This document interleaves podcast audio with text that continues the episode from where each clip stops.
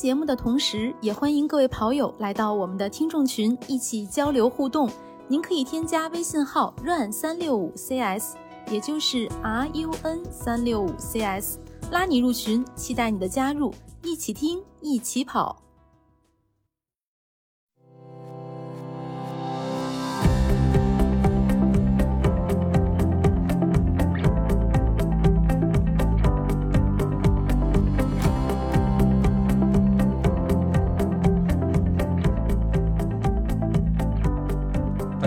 欢迎收听跑者日历，我是目前为止今年还没报什么比赛的男子。Hello，大家好，我是报了很多比赛，但是一个都不想参加，但是今天还要说这个比赛的佳宁。嗯，对，因为现在突然之间比赛如雨后春笋般的涌现了出来啊、嗯！之前真的是憋了两年三年，现在一放开，很多赛事都已经启动了，甚至说这个周末就已经开始有这个马拉松比赛了，比赛特别多。嗯，对，上个周末我这不就去参加了 MBRC 的一个半马比赛嘛，对吧？MBRC，这 听着好洋气。对对对，特别洋气啊！这个比赛也很洋气。啊，嗯、咱们坐等这个 这个比赛还有视频。嗯，所以我们就在这样一个时刻，我估计大家也都是已经憋了很长时间，而且经过一个冬天的冬训，都在摩拳擦掌，想找一场比赛来这个施展一下子。所以今天就跟大家聊一聊，咱们如何选择报名参加一场跑步比赛。对，其实这个话题挺大的，但是为什么要聊这个话题？其实呃有一个小原因，就是因为前段时间我们的这个听听众群里边有人扔上来说，哎，我想报名参加这个比赛，然后就被我摁摁住了，被我摁住了。嗯、我说不要参加。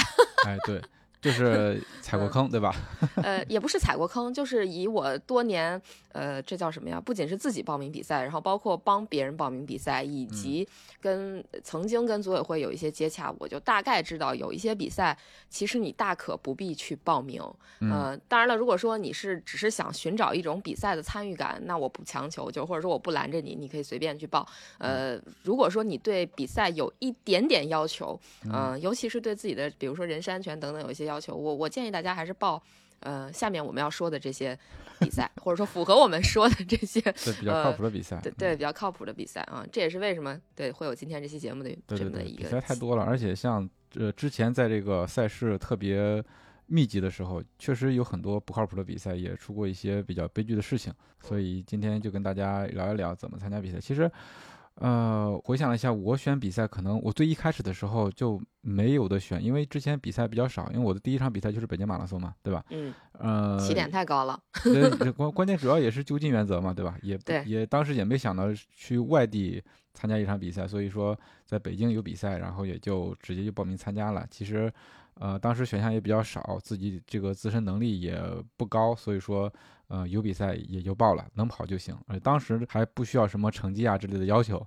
嗯，对。嗯，现在其实呃，怎么说呢？呃，比赛确实是因为放开了，会越来越多。那不像前面三年，可能很多朋友是前面三年才刚刚开始跑跑步的，就这三年间才开始跑步的，嗯、所以对比赛的了解程度肯定是不如我们这些呃，虽然没有参加过太多比赛，没有报名过太多比赛，但是跑了很多年，在这些年里都一直在陆续报比赛的人了解的多。嗯、所以我们就想把我们的这个经验分享给大家，然后让大家能嗯。在报比赛的时候擦亮双眼，然后体验好、嗯、好一些。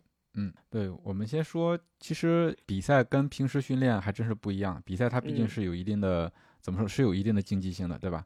对，而且有一定的专业化的组织。其实大家可以想一想，我们跑到什么程度才可以参加比赛？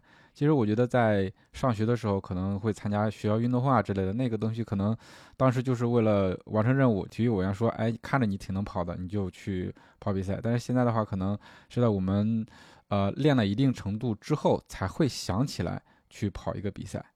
哎，对对对，就是过去像南哥说的，比如说上学的时候参加学校的运动会，我我相信不少朋友都是这叫什么赶鸭子上架。嗯，对，是的，平时也不练。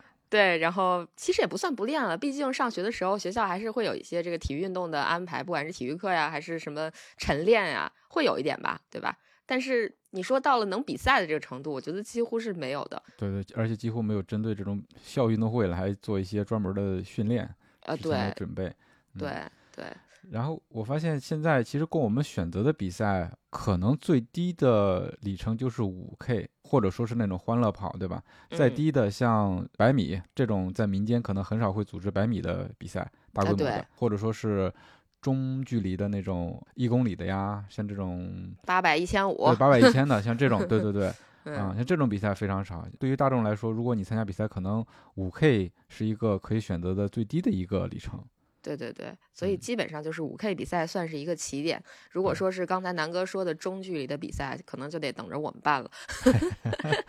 又给自己挖一坑。嗯，哎，开玩笑啦，就是说，确实是我们有这种想法。也许未来我们真办一个中距离比赛，欢迎大家来参加。对，嗯，咱们还是说，现在市面上有的，其实五 K 的比赛现在也还蛮少的。我觉得更多的像是，比如说跑团内部的一个自测，嗯，因为测五 K 比较容易嘛，就在大嗯家身边应该都能找到一些操场啊，就这种这种场地，嗯对吧？对所以我觉得五 K 的自测可能是对于很多刚刚开始跑步不久的朋友一个嗯比较好的这么一个算是一个比赛吧。而且你能完成五 K，说明你跑步的能力到了一定程度了，可以参加这种比赛了。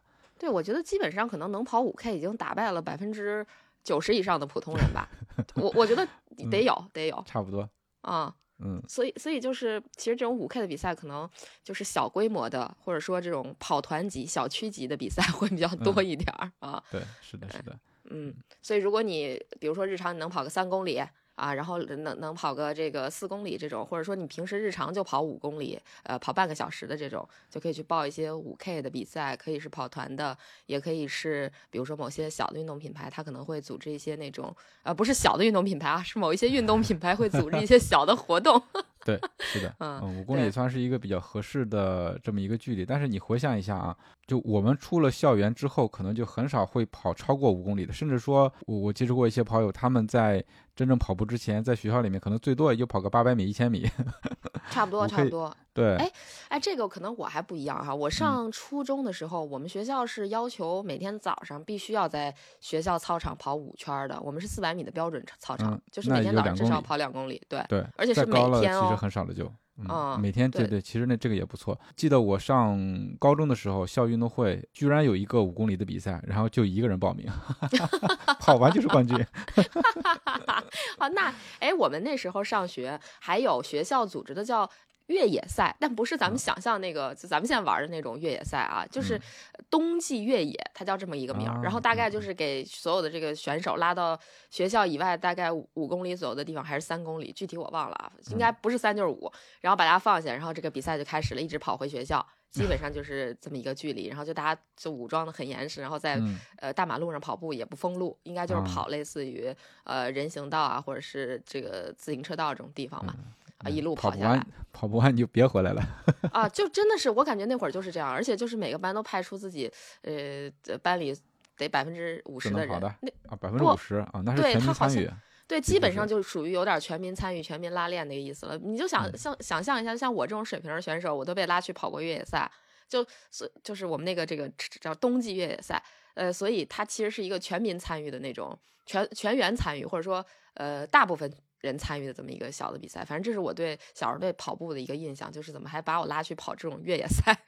所以说五 K 比赛是一个大家一开始参加比赛特别好的一个选择，但是说实话，现在五 K 的比赛越来越少了。非常少，非常少，所以我觉得就可能让我给他归类，就是两个，一种就是你去参加跑团，或者是参加一些训练营，他可能会嗯给你做五 K 的测试，因为他会把这个作作为这个，呃，你训练计划制定的一个基线嘛，对吧？对，你有一个至少有一个五 K 的成绩，这种就比较严肃了。如果你是那种，呃。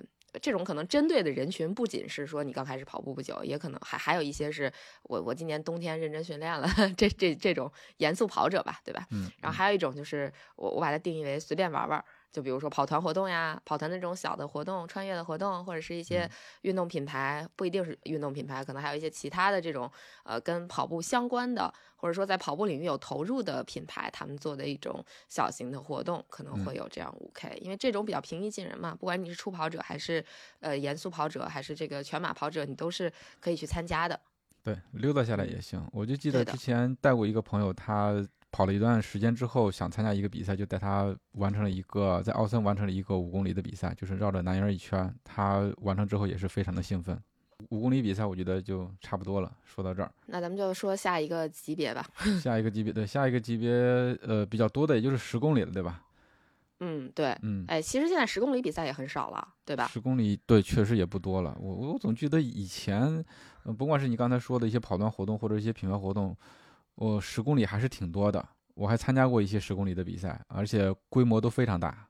啊，对，我记得我跑步那会儿，反正十公里的比赛是很多的，比如说像李宁的十 K 那会儿，然后包括我我就参加过，还有那个欢乐跑中国。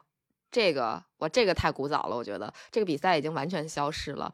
而且这个比赛其实就蛮有意思的，它嗯有一些小的设计是嗯很很用心的，就很很精致的。比如说，它应该是在冠军过线之后，他就播那个欢乐颂，然后欢乐颂播完之前过线的所有人应该都会给一个戒指。呃，但是但是我反正是没这个实力了，就是还是得跑得快嘛，因为这个十 K 比赛毕竟还是有一些速度型选手的，可能三十分钟上下就完事儿了的，你就比他 再慢个三四分钟的，你说你这个水平还是很高的嘛？啊，对，也是，嗯，对。然后我的最好的十 K 比赛的成绩还留在这个欢乐跑中国啊，然后是七十二分钟。好吧，主要是你后来没有参加过十 K 的比赛。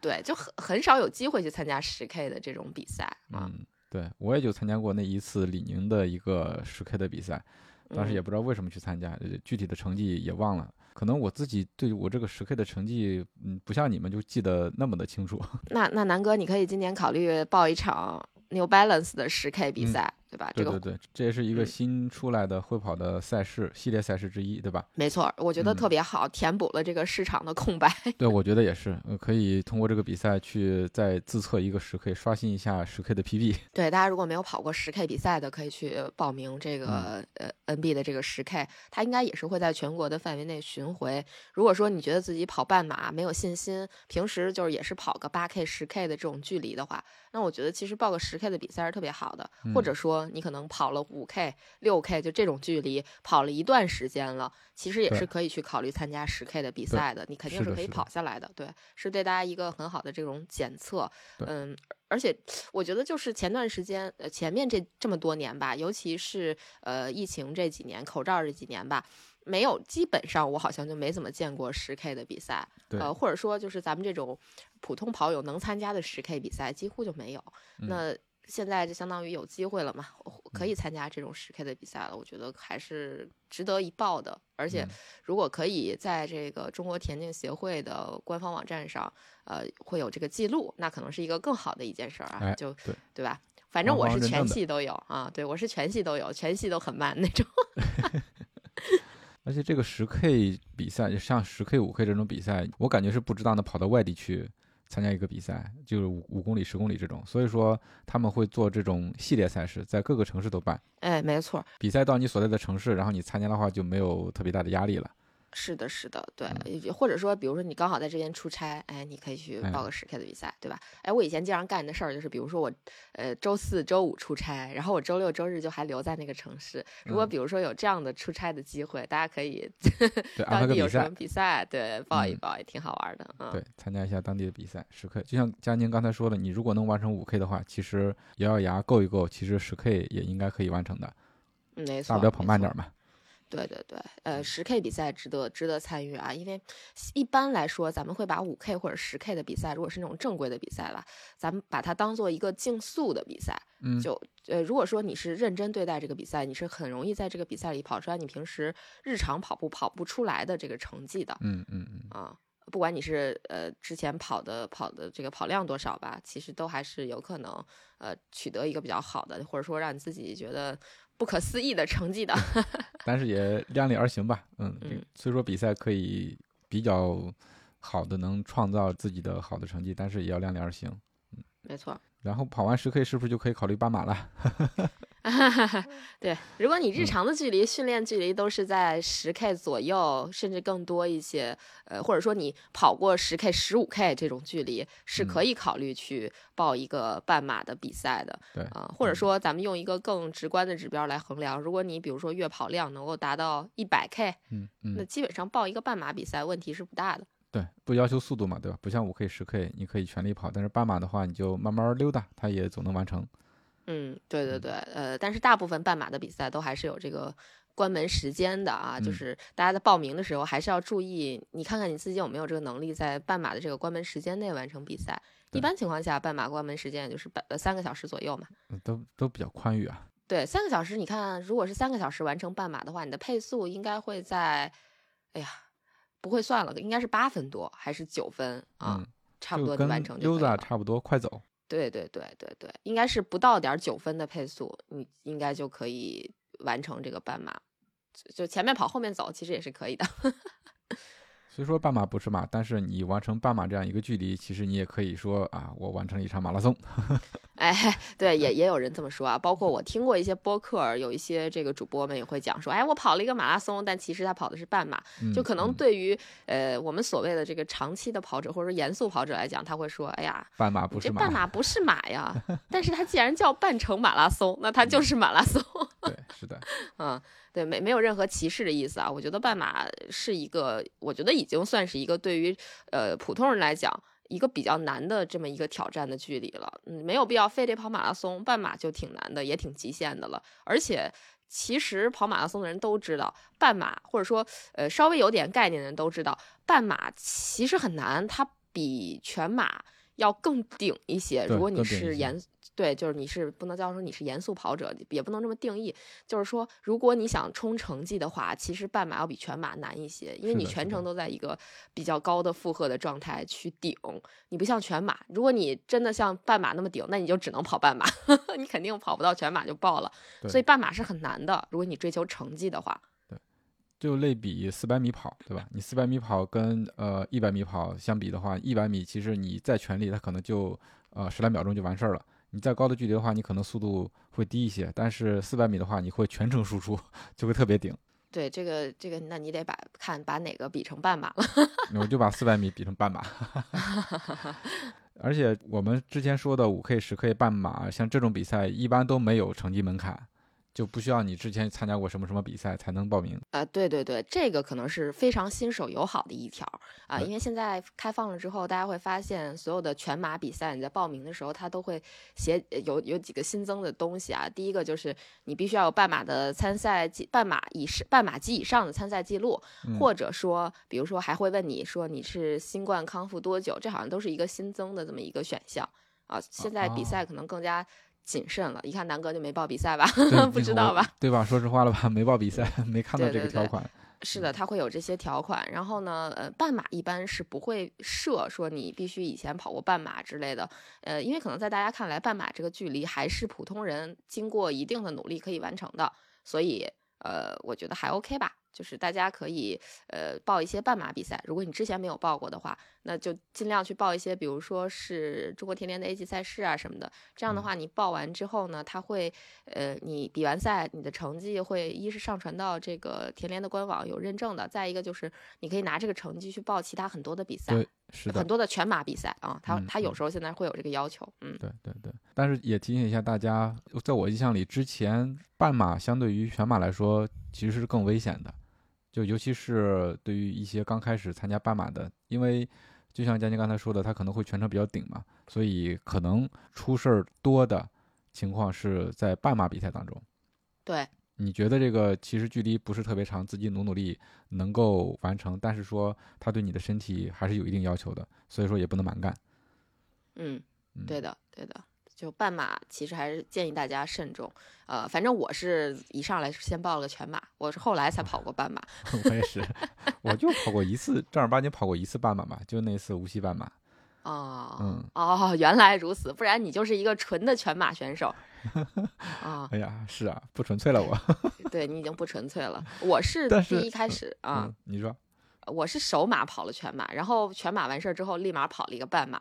呃，但是自己平时练的时候是跑过半马的，才去跑的全马。一般就是国外比赛，它很少会有门槛儿，说你必须要跑完半马，你提交一半马成绩，你才能报全马。所以我的首马是在国外嘛，就嗯我也不用提交半马成绩，我只是训练里头跑过，自己跑过半马以上的距离。呃，那会儿反正我有朋友就跟我说，他说你要是跑全马的话，你至少半马你自己跑的时候要跑能跑到两个半小时以内。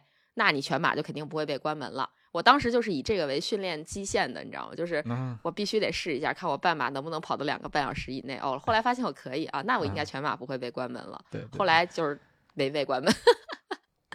而且现在我报比赛的这个心态有一点变化，我觉得半马挺香啊。对我现在也有这种感觉，就很快完事儿了，就不用太那个，不用太顶，不用？太累。对，不用太累啊！我也有，最近有，最近我不仅有这种想法，我最近还有一种想法，就是虽然手里手握大把的比赛名额，但是我为什么什么都不想参加 嗯，是的，是的，啊？这就是题外话了，另外一个话题了。咱还是接着聊这个比赛吧。对，半马跑完就可以考虑全马啦。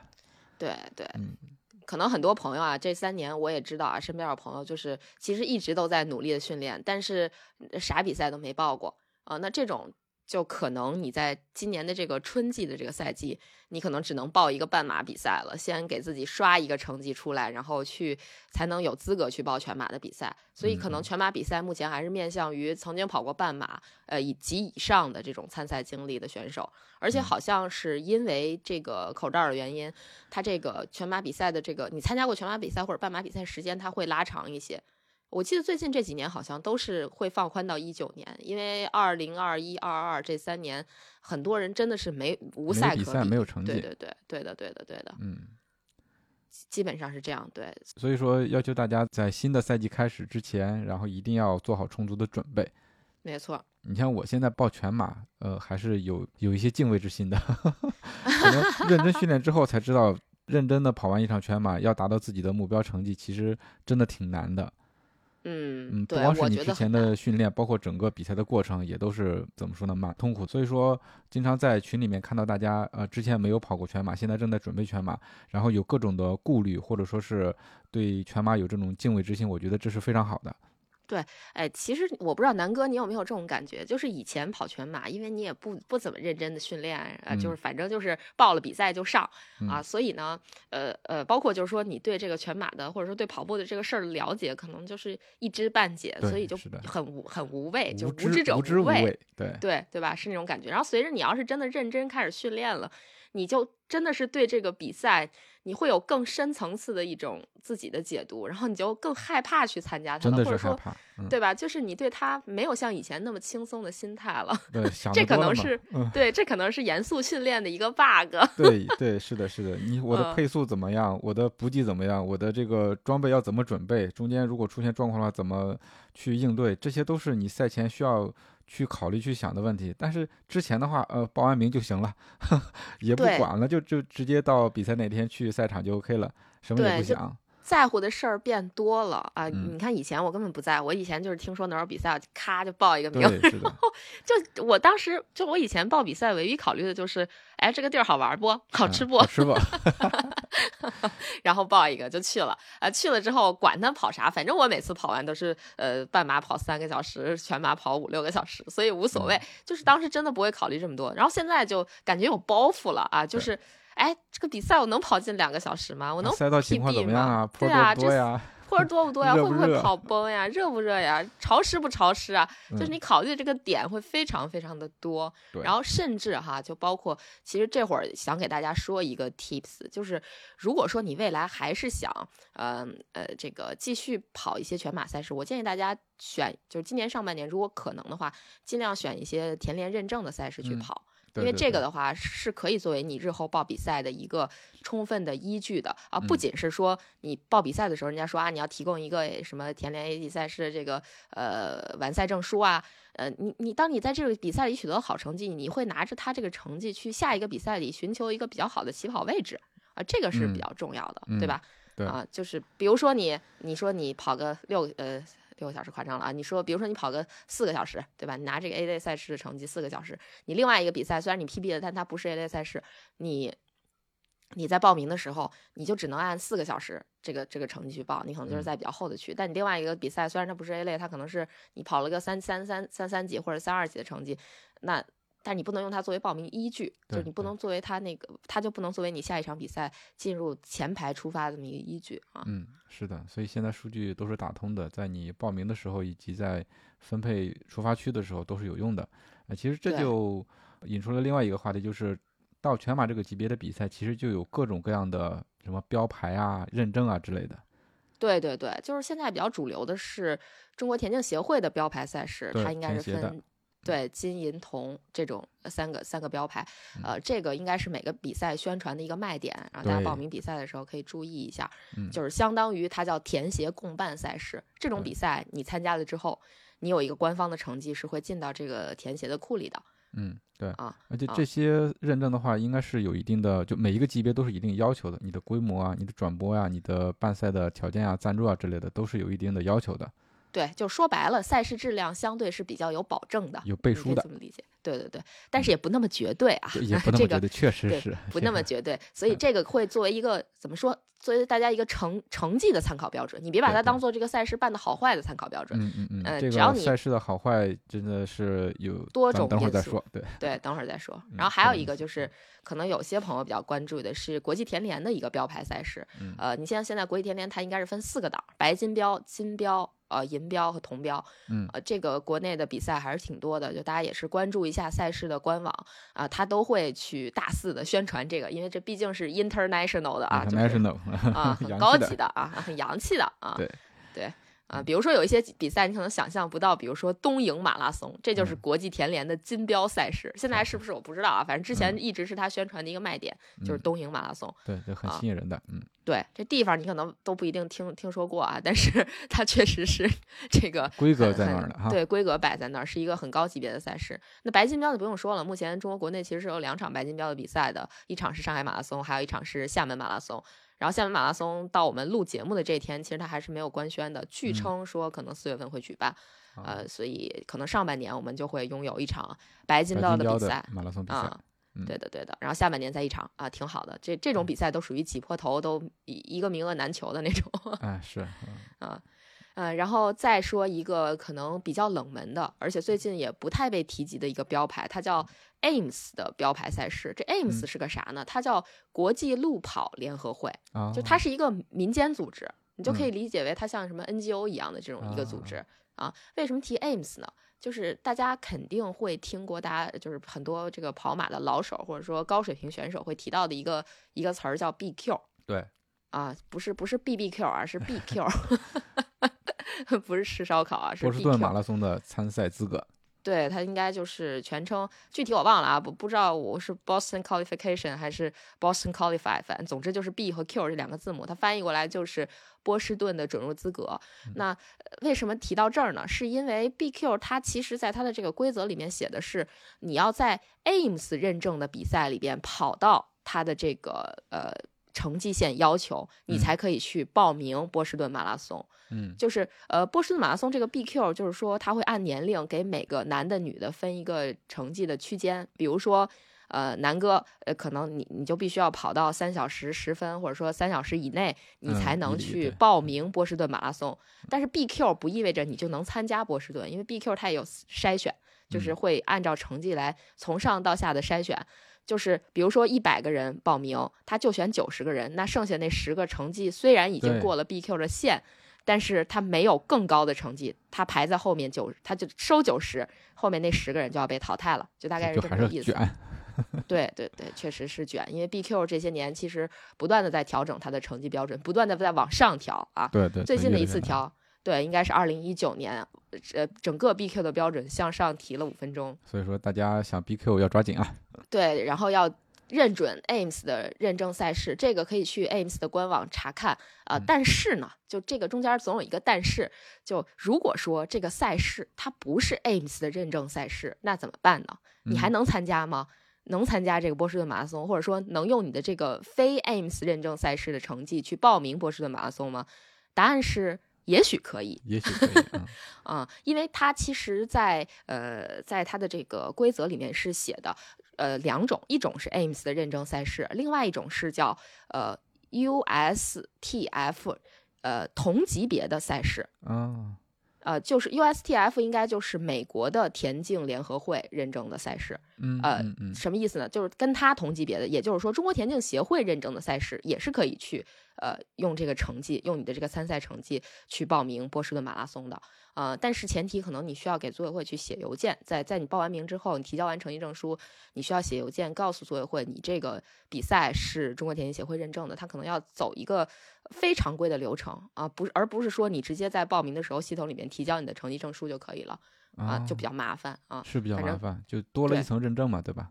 对的，这个可能就反正有点儿有点儿这个复杂，这个可以到时候我们再我们可能会录一期波士顿马拉松的节目，到时候我们再呃再讲吧，再再再详细的讲。包括其实嗯 BQ 也没有讲的特别清楚，但是大家大概知道，就是你的年龄。呃，你的年龄阶段会对应一个 BQ 的成绩，一个波士顿标准的成绩。你，达嗯对你达到了这个标准的成绩线，你才可以去报报名嗯，波士顿马拉松啊。对对对嗯，甭管怎么说概是这，个意思。嗯，嗯就是要让自己的成绩达到一定的要求才能参加，甭管是是不是 AMS，对吧？你即使是对对对对，中国田径协会的，你达不到，对吧？也没法走这个特殊流程。没错儿，没错儿，就前提还是说你有这个实力嘛，对吧？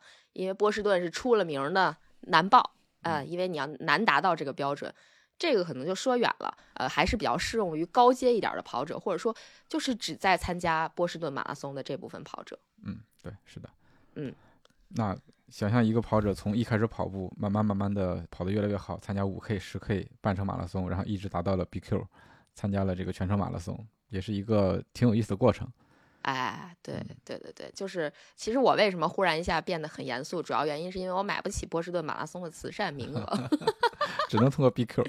对其实 BQ 也成为了很多跑者的一个目标嘛。没错儿，啊、有些朋友可能觉得我这辈子就参加一次波士顿马拉松，我就已经很不错了。我也觉得这样已经很牛了，因为我觉得 BQ 的这个标准虽然应该它设置是至少百分之九十以上的人是可以通过自己的努力去达成的啊，但是嗯，但是它真的有点难，真的有点难，这个努力不是所有人都能做得到的。对，它还是需要你付出努力的，不是说你轻而易举的就能参加的。如果真的是轻而易举就能参加的话，它就不会那么贵了。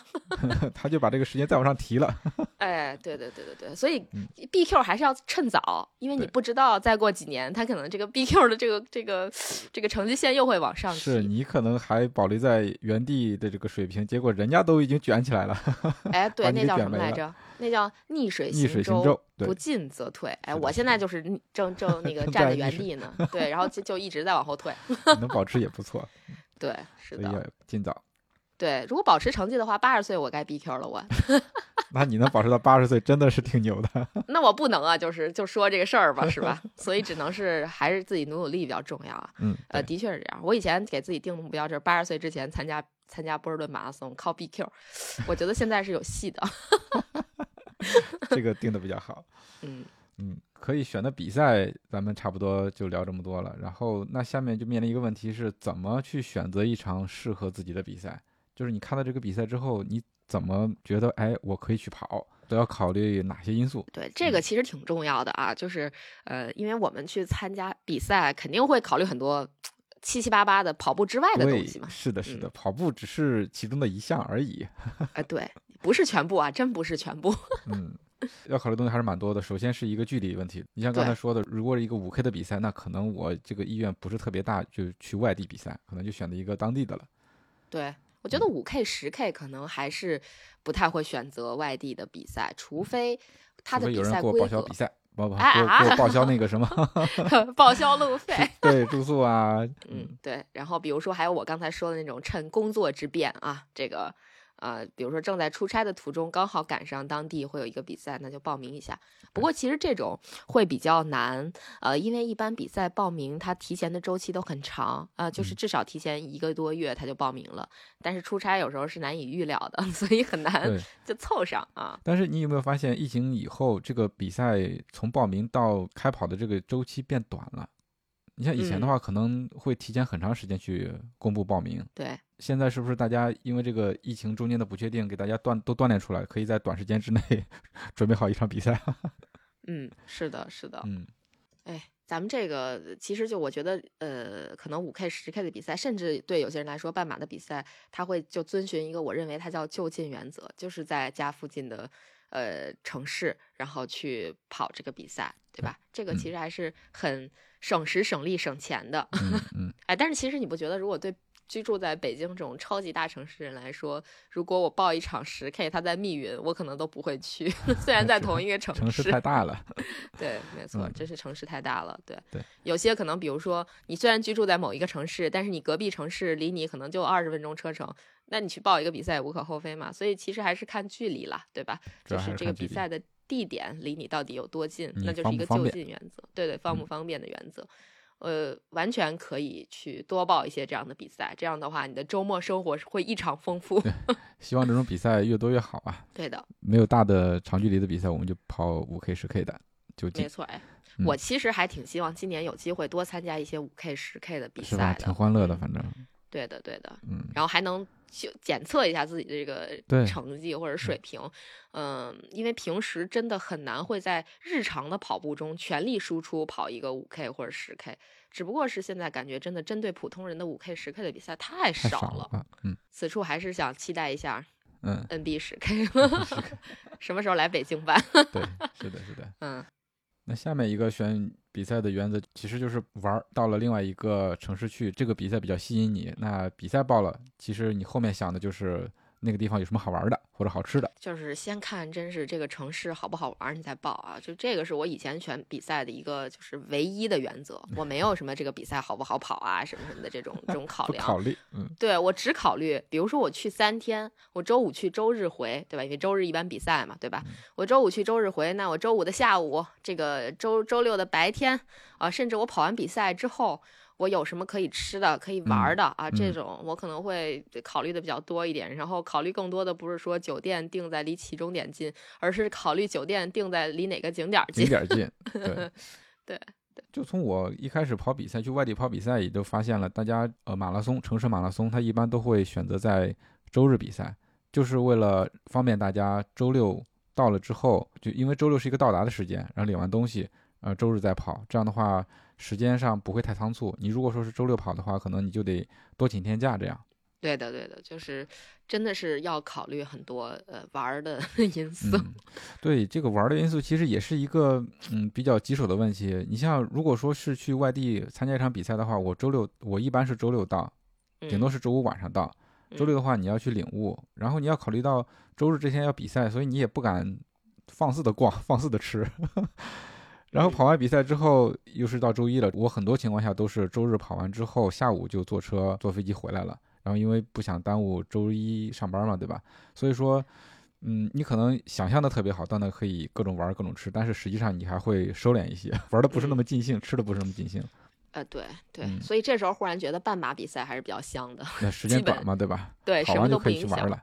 对，而且半马虽然说你全力输出，它很累，但是它真的累不到全马那个份儿上，对，因为时间时长摆在那里，它没有那么长的时长，大部分人可能两个小时左右就都搞定了嘛，嗯什么都不影响，该吃吃对对对该喝喝，甚至说你拖家带口的也很方便，因嗯为你可以让家里人第二天比赛的时候多睡会儿就行。是，所以说，如果说时间宽裕的话，就是前后多富裕两天，这样的话，你既能玩好，也能跑好。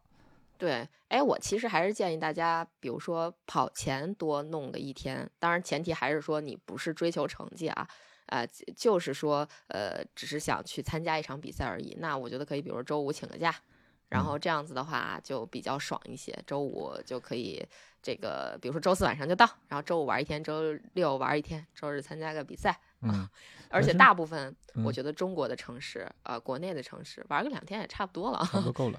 嗯，嗯，对的。把最值得玩的地方给玩了。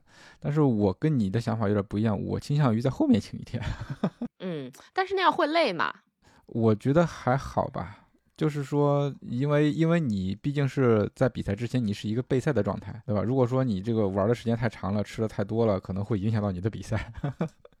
啊，嗯对对对，是。哎，我以前听过，呃，我记得好像是 IG 就 ins 上有一个博主，然后他说那个他在马拉松比赛的头一天、前一天，就周六吧，一般他的步数不会超过八千步，他觉？得超过八千步就会很累，第二天就跑不出好成绩。就是我觉得这是一个相当严肃的一种说法，但是我嗯从来做不到。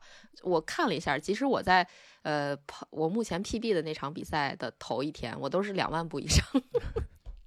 真能挂。对我都是抓紧一切时间溜缝式的，就是这种叫什么游玩儿。呃，所以我一直呃，可能以后不会啊，就是如果以后还要这个 BQ 也好，或者是 PD 也好，我可能头一天也是倾向于在屋里躺着，对，躺一躺除了去领个物。对，所以说你像如果说想玩的话，你在酒店里面躺一天，就觉得是不是有点浪费？对对，如果你去一个很遥远的地嗯方，你一定会觉得很浪费。但是有些人不会觉得啦，就是因为我我见过很极端的情况，比如说去国外参加一场比赛，有些人就是周五晚上飞到了，然后周六去领悟，周日跑完立马赶飞机就回国了。嗯，就是特别的赶。嗯对对，是的，真的是，你像我跑，呃，那年跑深圳，深圳就是我周六去，然后领完东西，也就中间跟同学见了一面儿，吃了一个饭，然后第二天跑完之后就立马回来了。就是我虽然说是去过深圳啊，确实是去过，但是玩了嘛，从来就没有玩过，也就溜达了那一个赛道吧，还是个往返路。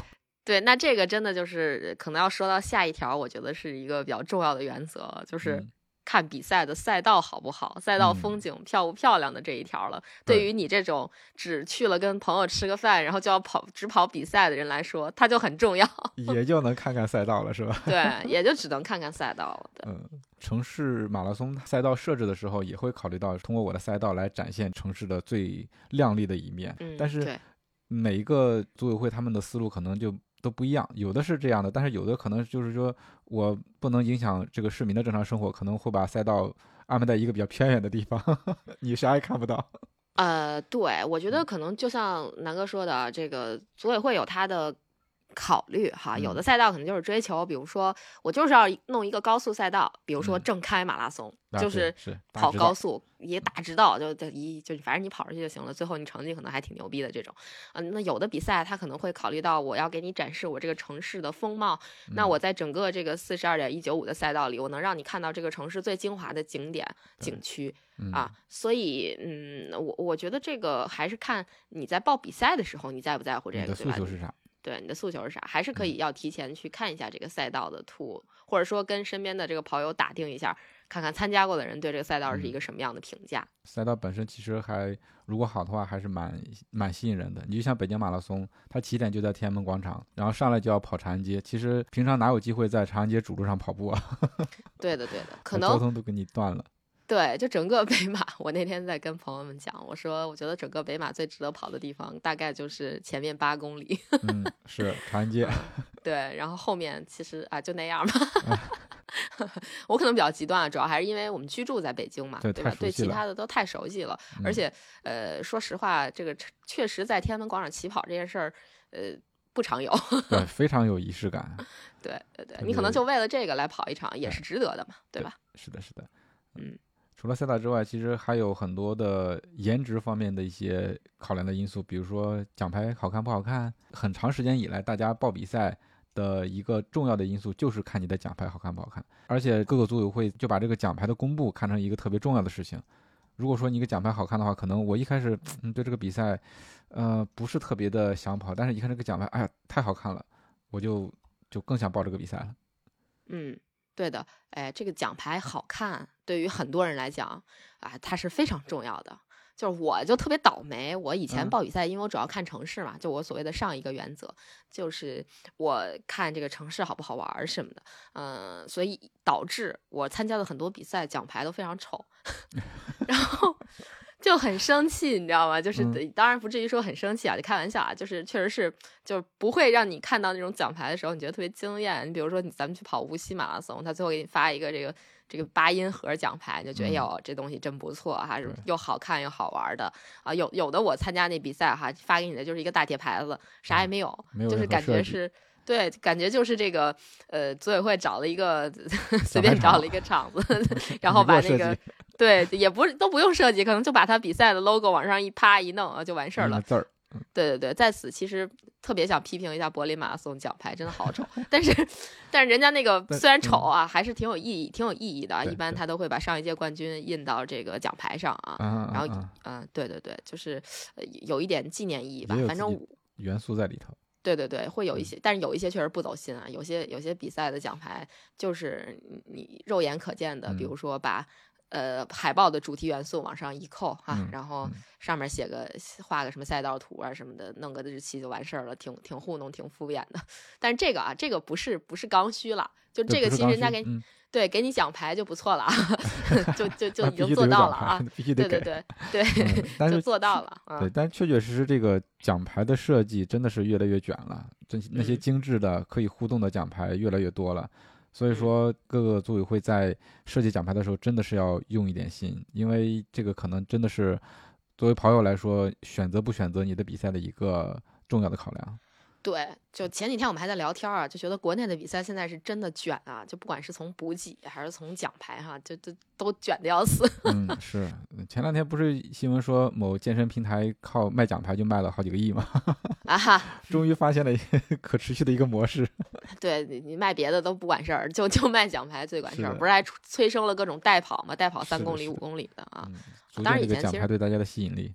对，咱们之前聊过关于线上跑的这个问题啊，嗯就这也是除了咱们刚才说的报的这些什么五 K、十 K、半马、全马比赛之外的另外一种，呃，可能算是能够激励大家跑比赛的，或者说继续跑步的一个点，就是报一个线上跑的比赛，收获一枚漂亮的奖牌，对吧是的，嗯嗯。也是一种激励嘛，呃，有些人还是蛮愿意收集奖牌的，我是啊不太爱收集奖牌，对，我的奖牌目前都在鞋盒里装着，床底我也是着啊。对，但是又不舍得卖，就是其实好多奖牌，如果你挂在某鱼的话，是可以，嗯，对，有些卖很奖牌还蛮多钱的值钱的，对，真的蛮值钱的。要不我哪天把这个大满贯奖牌挂出去你可以试一试。试试？我我试试，我试试。哎嗯哎，我我我讲过吗？以前有一特别逗的事儿，就是有一年上马吧，还是北马，当时那个就是我们的前公司有一个展会嘛，就是在展有一个展位，在比赛有一个展位，然后就展示这个比马拉松比赛的奖牌，我就把我的大满贯奖牌给拿过去展示了。然后就虽然各种的这个保险都做得非常好，但是还是有人特别特别逗，拿着我的嗯这个东马的奖牌，就东京马拉松的奖牌，在那儿呃一顿舔。怎么个舔法？就是我我我咬，就是感觉像那个运动员拿了金牌之后咬一下是吗对，咬一下那个感觉，不是舔啊，是咬。我我说错了，是咬。呃，真的是很。然后他们就说回去赶紧消毒啊赶紧消毒。嗯，他是有多爱这个奖牌？啊！对对对，然后你就就这个关于奖牌，我确实是很多人非常非常喜欢奖牌。我记得好嗯像还有某个比赛组委会展示的奖牌还有丢掉的这种情况，啊，我听说过。嗯，对吧？所以大家对奖牌还是挺热爱的啊。对对对，热爱也不用这样是吧？对对对，自己热爱跑的话你。就自己跑一个。对对对，然后还有选择比赛，就像刚才佳宁说的，有一个高速原则，就是你比如说比较严肃，想出成绩，那我就看看这个赛道，我不管你风景好看不好看，我只看这个赛道平不平，我能不能跑得快。对的，对的，这个关于这个，其实我还跟梁老师聊了聊啊，就是我们嗯 PPT 计划的教练梁老师，我还跟他聊了一会儿啊，就是问了问他选择比赛的策略嗯啊，嗯，他因为就是梁老师有一个外号儿，不会不会打我吧？就是 被被被一些朋友称为交线天王，我忘了咱们那期节对，咱们那期节目提没提没提到过？因为梁老师来咱们节目做客的时候，他提到过他的第一个破三的比赛是跑了南京的如皋半呃全程马拉松，应该是，嗯，对，如果我没有记错的话，是是南京周边的一个很小的比赛。然后他目前的 PB 成绩留在的应该是鹤壁马拉松嗯嗯，啊，就都是很小，的比赛听。着就规模不大的那种赛事。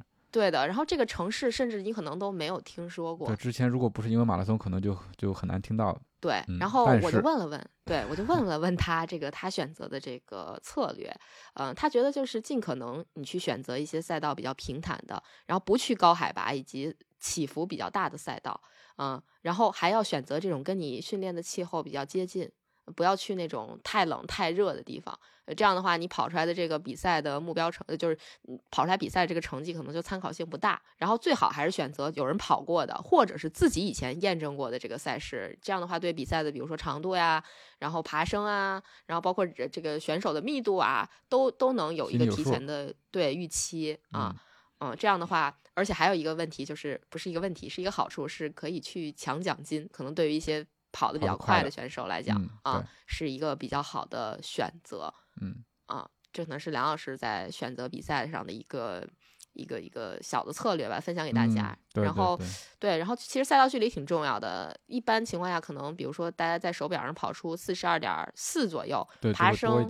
对对对，累计爬升可能，比如说在五十以内的这种赛道，都应该算是比较高速的赛道了。咱们常提的一些，比如说衡水湖，然后呃之前呃常州马拉松，就中国马拉松精英赛应该是，然后无锡马拉松、正开，然后包括鹤壁这些比赛都是比较高速的赛道，就值得推荐给想要去刷新自己 PB 成绩的的对这些跑者们。对，嗯这重庆也挺平的。其实这个重庆，我一开始听说它平的时候，我还蛮诧异的，因为我没有跑过嘛。但都、嗯都听你们说它那个赛道特别平，因为重庆它毕竟是山城嘛。对你像我们昨天录 PP 计划的时候，有重庆的朋友说，他家旁边就是桥，桥上面还是桥，这是我印象中的重庆。但是重庆马拉松居然是一个特别平的一个高速赛道。对的，是的，因为呃，我是跑过重庆马拉松的，就是给大家的印象就是我们一提重庆就是山城，山城对吧？它不是一个什么平坦的地方，但是重庆马拉松的组委会我觉得是相当有诚意的，他 选择了一条全重庆最平的路，就是南滨路，所以那个比赛就是一个往返赛道，它全部都在那个江边的这个道路去跑，那它就不会太。呃，这个坡度太大，它可能只有那么一两座小桥，但是那个基本上你就可以什么都不算了。不过重庆马拉松比较大的问题，我觉得是它湿度比较大，呃，那个就啊它的湿度可能会比咱们想象要大一些，就很难遇到一个特别好的那种艳阳高照的天气。反正至少我去的时候不是，就是是那种有点儿呃，不能叫灰蒙蒙，但是也有点儿阴阴的那种天气。然后它的这个湿度就嗯不会像有太阳的时候那么那么舒适。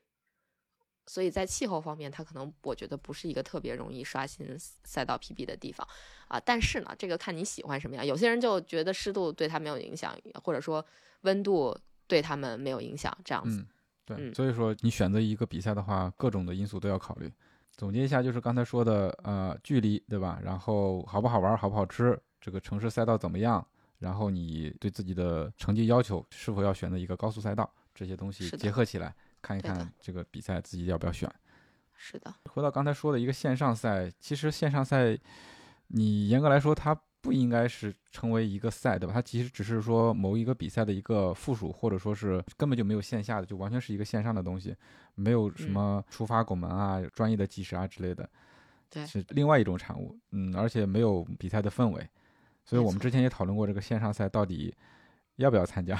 其实我自己对他来说，嗯，没有特别大的一个参赛的意愿，但是也不排除有很多的跑友他就喜欢这种线上赛的赛事，因为这种比赛可能呃主题比较好，或者说它的奖牌设计的特别的吸引人啊、大家也都愿意去跑，而且压力也不大。对这个线上赛事，我觉得主要还是看大家个人选择。如果你喜欢那些就是线上赛它的奖牌啊，或者说它赏给你的各种徽章啊，那我觉得无可厚非啊，就日常跑步的时候玩一下。但是它跟真正的比赛，它可能还是差点多巴胺的。对，差点多巴胺，不光是多巴胺，整个气氛也不一样。嗯，对的，对的，是肾上腺素啊，都差着呢。如果你喜欢的，可以去选择这个线上赛。是的，然后就是说到这个报名，其实啊、报名资讯，我们之前说了这么多东西，那这些信息都从哪儿去找呢？对吧？就是比赛资讯的一个获取。其实我觉得现在渠道还是蛮多的。非常多，就是嗯大家要辨别一下，因为，嗯，可能很多我我说难听一点儿，有一些这个跑步的自媒体，他可能就是蹭热度，然后天天的给你报，可能什么什么什么的，呃，但但但是这些消息它不太真实，更多的是有点儿要流量的那个意思，所以大家可以找一些平时相对不那么不那么多报 的公众号，就相去对靠谱的公众号。对，关注一下啊，对，就是大差不差吧，啊，对，大差不差。然后就是一个是比较靠谱的平台，另外一个是赛事的官方网站或者说官方的公众号，毕对竟是官方的嘛，所以说比较靠谱的一些资讯。对对，有一些呃地方它有那个当地的一些跑步资讯的公众账号，我觉得大家可以关注一下。比如说什么深圳有什么深圳跑步啊，然后这个浙江有什么什么那个叫什么跑，我都忘了。反正就是每个地方有的时候它这个跑步的这个参与度比较高的话，一般它都会有一些官方的这种资讯的账号，都可以关注起来。然后它也会有很多的这个相关的讯息。然后其实有一些做的是年头比较长的公众账号，大家也可以关注一下，比如说什么跑步一二三啊、最酷啊，就这种都可以啊啊，包括还有什么马拉松报名平台等等啊，就这这一类的啊，大家都可以去关注关注。自己的经验来说，我可能信息一个是官方的官方的推送，但是官方的推嗯。送可能我很少去看，因为那个订阅号之类它都是折叠的嘛，对吧？除非我是特别关注哪些比赛、哪些嗯公众号，我才去会去看。然后就是群里大家互相转的 这种比赛资讯，我我对就是才会看。那这嗯这个地方插一个广告吧，如果大家 想知道一些跑步类的资讯，大家可以加我们的听众群。对，是的，听众群怎么加入在开头啊？就真的是最近这个比赛哪个比赛开了，哪个比赛要跑了，什么动态，我都是通过咱们群里大家分享的资讯才看到的，不会专门去那个那些公众号里面去扒了。是的，是的，啊、这个还是比较快的一个获取信息的途径啊。如果说你有一些跑团的群，那其实也是你获取这个跑步比赛相关信息的一个重嗯要途径啊。而且在群里面，大家比如把一个比赛一丢，那可能跑过的人就会告诉你这个比赛有哪些坑啊，值不值得报，有哪些注意点，哎值不值得跑，对对对，对嗯的对的对的，是很好，的一个方式。是然后就是我们都拿到这些资讯，然后就要辨别一下啊，这些比赛到底是不是值得报名。其实能考量的地方还是蛮多的。你首先看看这个组委会，对吧？它是一个靠不靠谱啊？以前办过什么比赛啊？啊，以前比赛有过什么问题啊？口碑好不好啊？其实这些都是可以去看、去考虑的。哎，没错儿，就是这个。其实我觉得是可能今天我们这个播客里边儿比较重要的一个部分，就是嗯给大家一些 tips，让大家能够去呃，在报比赛之前提前避坑。嗯嗯嗯，是。其实可能比如说从主办方来出发的话，尽量选择一些。大的主办方，你听过名字的啊，比方嗯。说会跑，比方说中奥路跑啊，比比比就类似这样的啊，包括什么厦门文广啊，就这些其实是在跑步的这个圈子里面，它比较大的赛事的主办方，他们办的赛事，说实话啊，瘦死的骆驼比马大，再嗯。烂再烂，它绝对都是标准以上的，对。所以不会烂到什么程度，就是应该说，呃，可能他们的下限就已经是很多赛事公司的上限了。啊，或者说还有一个就是更简单的辨别方法，就是去报那些刚才我们提到的什么呃中国田联的 A 类赛事啊、标牌赛事认证赛、标牌赛事啊，就嗯这些它是有一个呃基本保障的，或者说可能有这些认证的百分之九十五以上的赛事，嗯，都是合格赛事。对，是的。那刚才也啊说了，就是即使你有标牌，也有也我们在报名的时候也要擦亮眼，看看这个到底靠不靠谱。可能他这个比赛，比如说换了一个主办方啊之类的，可能就会有一定的区别。嗯，嗯，对的，对的，是的。然后就是说，呃，其实主办方方向的话，呃，我觉其实我想说，还挺羡慕这个北上广深这些大城市的这个跑者们啊，因为一般像这种大城市，其实比赛它特别多，然后嗯，嗯，这个主办方你就可以大概知道他们哪些比较靠谱啊，因为嗯周围的跑者也多嘛，都可以给一些建议，告诉你说这个比赛值不值得报，那个比赛值不值得报啊，嗯，比赛多，大家知道的东西就多，对比就出来了。息就多，对对对，对，嗯。然后就是我发现有一些比赛可能那个名字很像，就比如说深圳深圳马拉松、深圳国际马拉松，嗯，是不是就不一样了？对，就是南哥想说的，肯定就是说这个名字上其实是有学问的啊。就是有些比赛，它虽然你看着好像，比如说都是深圳马拉松，但它其实不是一马拉松。你就比如说，呃，刚才南哥说的深圳马拉松，它还有深圳宝安马拉松，它都嗯是全马赛事，但是呃，一个是在呃，这这这在哪儿，其实具体我也不是很知道，但是不是一个赛事。对，它不是一个比赛，一个是在嗯某一个区，一个是应该是在整个深圳啊，你可以这么理解啊。然后还有就比如说像呃除了这个深圳，还有这个北京马拉松和呃北通州马拉松，虽然都在北京，它也是吧，它差的字儿也挺多的。你这这它不是一个比赛，对吧？嗯嗯嗯类似的应该还是挺多的。然后包括南哥说的厦门，其实有很多比赛，但是厦门呃全马其实它只有一个，就是厦门马拉松，然后嗯剩下其他好多都是这个半马，嗯，比如说这个呃什么海沧。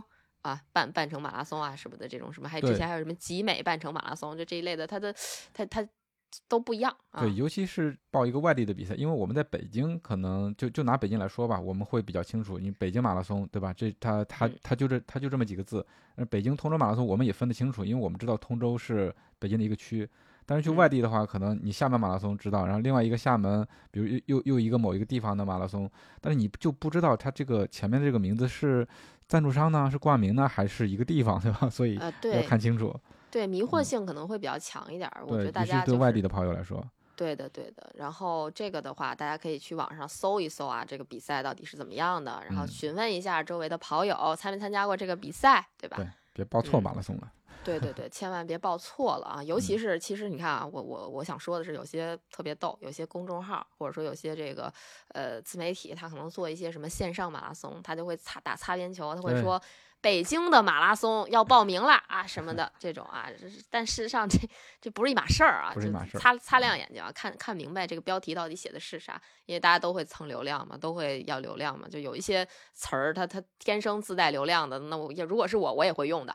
啊、但是呃，做各位看客还是要擦亮眼睛，看清楚、看明白，到底你报的马拉松是啥，别阴差阳错你报错了，嗯对吧？是啊因为你报错的话，就完全是不同的比赛嘛，对吧？跟你想象的可能就完全不一样了。是的，是的。哎，其实刚才可能还有一个没说，就是说嗯鉴别这个比赛是否值得报名，这也是我嗯刚才呃说咱们呃这这今天这个话题的来源，就嗯是一定要在报比赛之前，你选好比赛，你要仔细仔细的去读它的这个报名须知和规则。啊，对对对，这呃个这个其很多人都忽略，对啊，就跟说明产品说明书一样，被忽略的东西，但是是最重要的一个东西。对，其实它很重要。就比如嗯说前段时间我让这怎么说呢？就是我在群里说让大家不要报那个比赛，就是它的这个规则里边有一条就让人哭笑不得，说到了十字路口的时候，请听从指挥。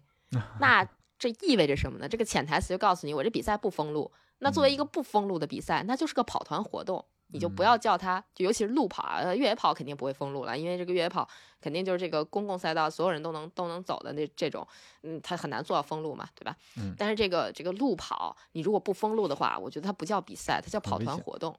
对嗯这种就是我觉得它就是不算是一个很正规的赛事。就是通过这个报名须知里面的一些细则，能够看出来这个比赛到底靠谱不靠谱，对吧？对，对呃，甚至我之前印象中有一些比赛，呃，它的报名须知和规则都是直接 copy 的。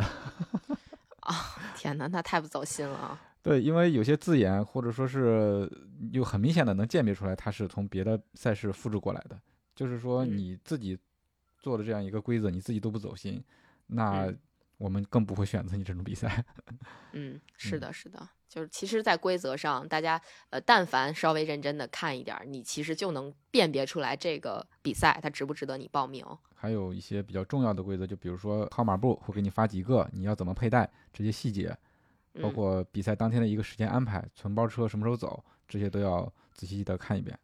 对，还是要阅读一下。我觉得嗯这个呃阅读报名须知和规则，应该算是大家报名比赛前的一个呃必备的功课。就不要忽略这个，就光看名字我就报名了，就其实我觉得对自己也挺不负责任的。你还是说是第一步。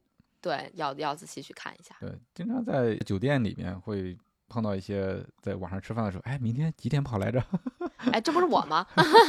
是你啊，原来对对，是我，都不知道对我，我经常迷迷糊糊的干这干这种事儿，然后包括就是好像到了赛道想起来，哎，我这哪号存包车？我咋不知道呢？就就我我老干这种事儿啊，我是挺迷糊的。但是，呃，就我给自己找个理由跟借口吧，就是我毕竟比赛我也跑了几大几十场了啊，就是就是马拉松我也跑了二三十场了，所以我我对这些就属于我知道它不是特别重要的细节，我就 没提前看啊。当然，这种也会出现那种比较大的嗯问题，对对，比如说我之前说我跑比赛的时候，我看那个计时芯片，我说哎，这芯片怎么在号码布上拆了？拆了之后看了一下，哎，没有绑鞋的地儿。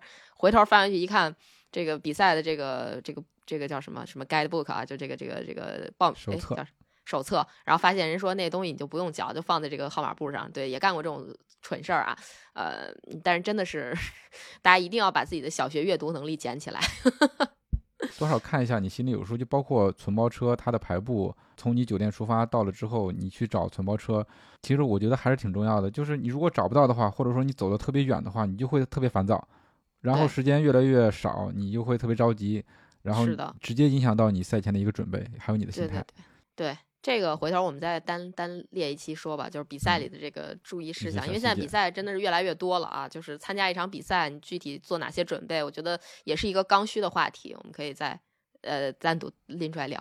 对，好嘞。那现在比赛已经选好了，那去哪儿报名呢？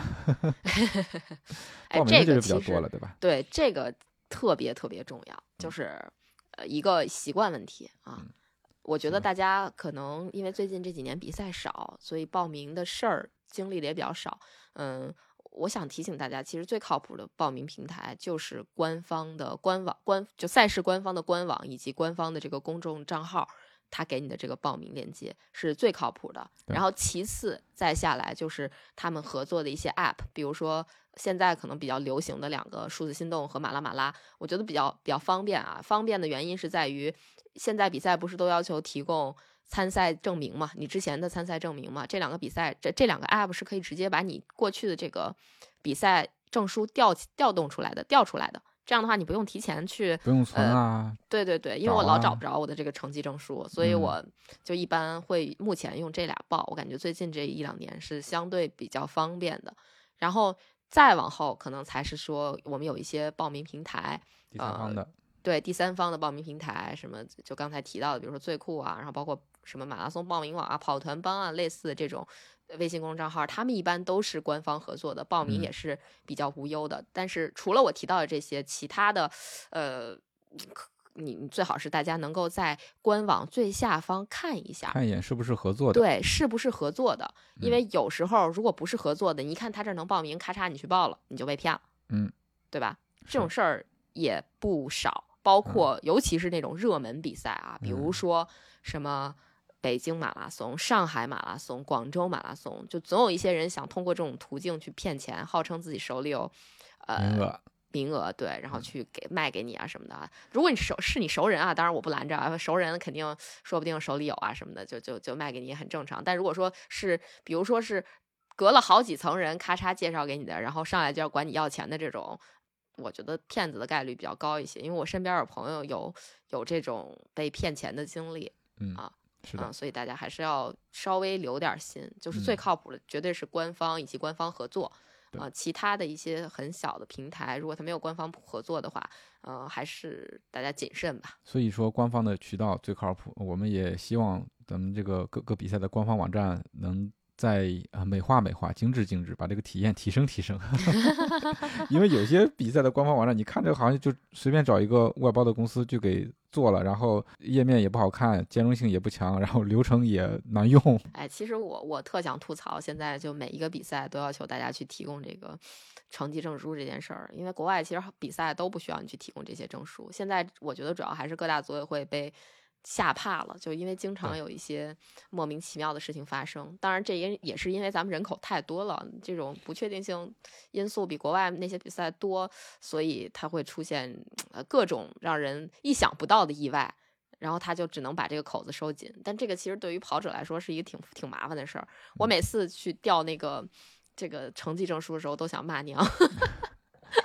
而且有时对有时候你不保存的话，然后那个你再去重新下载。它就没有数据了，有的有的组委会他就不给你保存这个数据了。是的，是的，嗯，所以这个地方提醒大家，我们刚才已经说了这么多，我们怎么选择一场比赛？那这个比赛你跑完之后，证书一定要保存好，就比如放在一个云盘里头，你方便调取的。你在报比赛的时候，其实就可以直接调出来了，你不要到时候再去找找最近的，哎，可能你还得去官方网站去找啊，官方网站可能已经挂了，这种这种情况你也找不到抓瞎，嗯，对。对，是的，从现所以从现在开始，如果你是刚刚开始报比赛的话，注意保管好你的成绩证书。是的，嗯，我都 专门放在一个文件夹里头，就之前的那些那些比赛完赛证明啊什么的都有。对的，是方便，嗯嗯。那其实报名方面就差不多了，对吧？其实报完名才是刚开始，或者说你在报名之前就已经开始准备了。很重要的一个就是你确定了这个比赛你要去跑。那赶紧去订酒店，把你的行程规划起来，因为你发现有没有大型的比赛，在某些城市里面，这个比赛信息一发布，这个酒店的价格就应声上涨。飞涨啊，简直 是哈吧，？对吧？前段时间谣言，也就咱们就说是谣言吧，咱嗯咱这个传谣不信啊，就那个说四月份某天是厦门马拉松，然后这个哇，酒店那个那个阶段就已经涨哗得不一下价格就像样拉起来了对对的对的，所以就是一般情况下，如果你听到一些谣言，你可以先去把这个酒店定了，然后订那种可以取消的，对，这是一个小 tips。对我我经常会干这种事儿啊，嗯包括就是我还会干什么，比如说我觉得这赛季阿森纳会夺冠，我都会去那个把酒店提前订好，万一我要去看球呢啊，哎，这你提醒我了，啊，你这个布局挺长的，对，就是要确实定好了是吗？还没有还没有，我就是这么一说，因为我觉得最近这两天看起来夺冠又有点费劲了，哎，是的，是的，快被，所以我就啊不就不先不不白日做梦了到时候再说。嗯，嗯，来聊回比赛，聊回比赛。对，嗯其实就是提醒大家要提前规划这样一个行程。其实你就把这个跑比赛跟你外出旅游是一样的一个规划就好了。嗯，对的。呃，这个这个，反正就是建议大家尽量提前啊，机票、酒店什么的。如果说像一般情况下，比赛都会在旅游的淡季举行嘛，因为旺季肯定是寒暑假嘛，但是寒暑假一般都没有比赛，所以嗯机票价格一般情况下不会发生太大的变化，所以也嗯不用过早的预定，因为你也不知道到时候你会不会有什么突发情况取消行程，造成比较大的损失。所以酒店可以提前订，机票就不用那么着急。啊，然后计划行程也是说，大家早早的就先计划好，呃，今天去哪儿，明天去哪儿，呃，其实主要还是说计划好什么时间去领悟，因为有些比赛的领悟时间是不那么就是确定的，然后包括就这个其实特别重要，就比如说啊，有些人计划说我要是周六白天再到，然后下午或者晚上去领悟，然后第二天跑比赛，但是很多可能领悟它不能持续到头天特别晚的时候，这种就是真的要一定要注意，对。不要耽误自己去领悟，这是特别需要注意的一个点。但是不过现在大部分国内比赛，呃，为了顺应大家的这种需求吧，就是很多周六都会延长到很很长，去，比较晚。对，都嗯。比较晚，甚至有些有通宵领悟，或者说赛前两三个小时领悟的，对，都有。啊但是国外不会啊。对，国外一般就是以我的经验，很多比赛在比赛头一天，就是比如周日比赛，周六他领悟的时间可能结束的更早，六七点可能就结束了，呃，五六点就结束了。嗯，那他可以向我们学习一下吗？哎呀，很难呀。行，那关于如何选择报名参加一场比赛，我觉得我们也聊得差不多了吧？应能想到的都差差不多都聊到了。那大家如果说今年有比赛计划，或者说你之前没有参加过比赛，今年想参加一个比赛，可以参考一下我们今天所聊的这些内容，对，希望对大家有帮助吧。对，嗯让你这个参赛的体验有一个有一个比较好的参赛体验。呃，也希望就是大家报了什么比赛，可以在评论区告诉我们，然后，呃，大家也可以互相评论一下这个比赛值不值得跑。然后再一个就是，如果你想得到关于比赛的更多资讯，也欢 还是欢迎大家加入我们的听众群。对，微信群，我们这个有很多神奇的网友、呃神奇的跑跑友啊，会听众朋友们会给大家分享各种比赛相关的资讯。好，那我们今天的节目就到这里了。如果你觉得有料有趣，请一定为我们点赞、转发和留言，这对我们很重要。我们也会不定期的选取大家的留言，在节目里阅读，让更多的人听到你的意见。另外，也可以全网搜索“跑者日历”，发现更多的精彩和惊喜。谢谢大家，好的，谢谢大家，也祝大家在报比赛的过程中都都能中签，嗯，顺利，一切顺利，一切顺利。好嘞，拜拜拜